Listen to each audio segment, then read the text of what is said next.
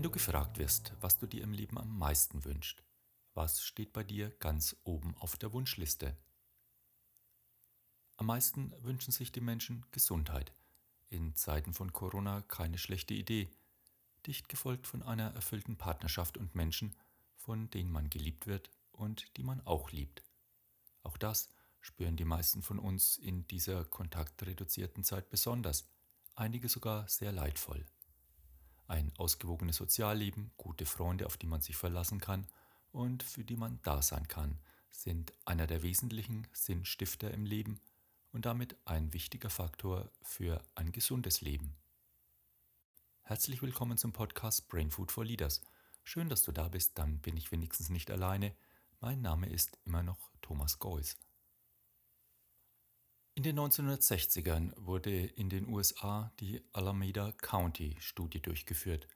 Sie gilt bis heute als Klassiker zu unserem Thema Gesund durch soziale Bindungen. Die Studie dauerte circa neun Jahre.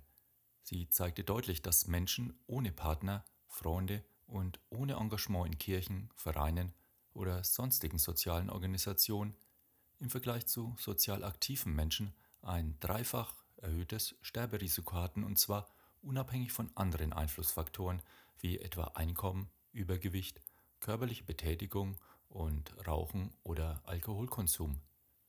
Im Internet findest du unter dem Suchbegriff Alameda County Studie reichlich Informationen und Lesestoff. Die Quintessenz gleich mal vorweg, und das wird dich jetzt nicht allzu sehr verwundern.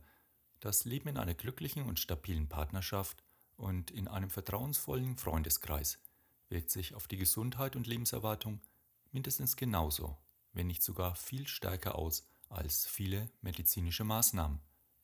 Forscher konnten sogar anhand des Stresshormonspiegels im Blut bei verheirateten Paaren den Fortbestand der Ehe vorhersagen.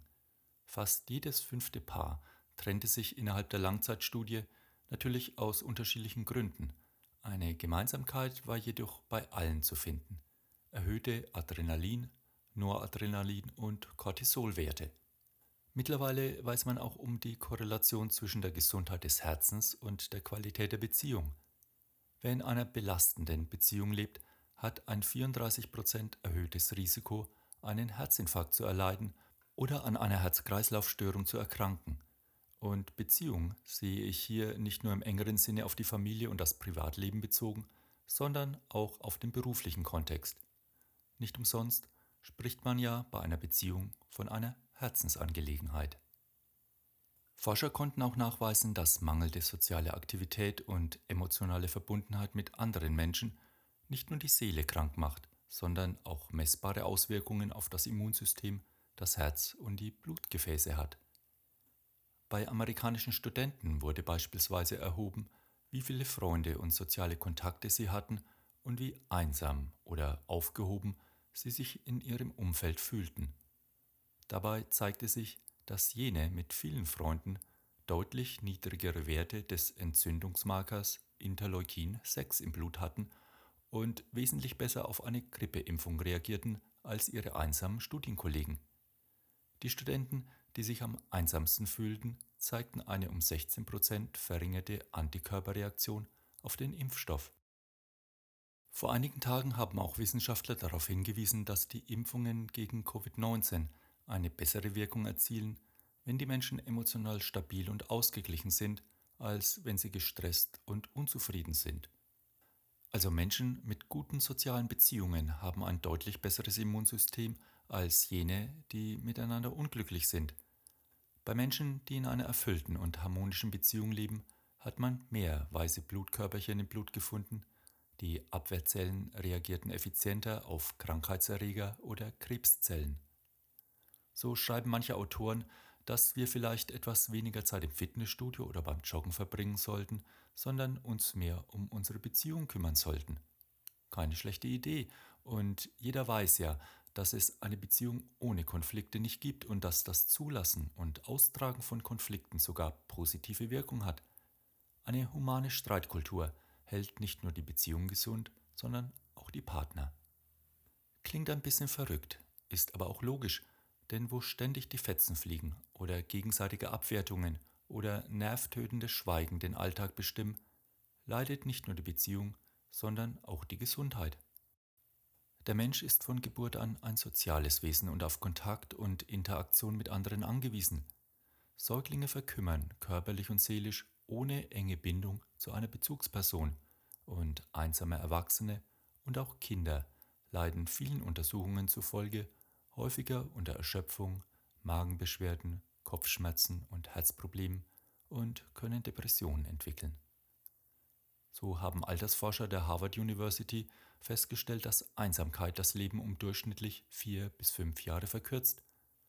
Nicht umsonst sind ja die schlimmsten Foltermethoden Isolationshaft und Verbannung. Und nicht ohne Grund wird ja insbesondere während der anhaltenden Corona-Lockdown-Phasen auf dieses Problem hingewiesen.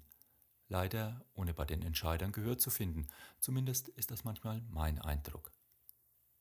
Soziale Kontakte bewahren vor einseitigem Lebenswandel, machen unser Leben bunter und reichhaltiger, da wir immer wieder Neues über Freunde, Partner und Bekannte erfahren können und unsere Freizeit mit ihnen verbringen können. Ein solcher Ausgleich ist lebensnotwendig und ein wahrer Jungbrunnen, für die Entwicklung von Kindern und Jugendlichen unerlässlich. Verbundenheit und emotionale Zugehörigkeit geben uns Sicherheit und Zuversicht – in diesem emotional geschützten, vertrauensvollen Raum finden wir die Freiheit und Erlaubnis, so sein zu dürfen, wie wir sind. Wir erleben weniger Angst und Ärger und kommen so leichter durch das Leben. Wir alle haben das Bedürfnis, zu anderen zu gehören, uns auf andere verlassen zu können, einen Ort zu haben, an dem wir uns geborgen fühlen. Dieses Bindungsbedürfnis besteht seit Kindheit an, seit Tausenden von Jahren, eigentlich schon dann, wenn die Samenzelle die Verbindung mit der Eizelle sucht und findet und die Verbindung mit dem neuen Leben über die Nabelschnur sichergestellt ist. Und natürlich ist es auch unerlässlich und lebensnotwendig, dass wir mit uns selbst eine Verbindung haben, eine Verbindung zwischen unseren verschiedenen Wirklichkeiten, zwischen dem Bewussten und dem Unbewussten, dem Kausalen und dem Akausalen, der Rationalität und der Fantasie – in ein und demselben menschlichen Sein. Wovor sollte man also Angst haben, wenn man sich mit den Menschen, die einem umgeben, verbunden fühlt? Wenn du es bis zum Schluss ausgehalten hast, vielen Dank dir fürs Zuhören. Bleib gesund und munter und bleibe uns gewogen und wenn du es gut mit uns meinst, freuen wir uns natürlich sehr über eine positive Bewertung auf iTunes oder auf einem anderen Kanal und wenn du unseren Podcast Freunden weiterempfiehlst, die davon profitieren könnten. Pass gut auf dich auf, Lead Your Life, dein Thomas.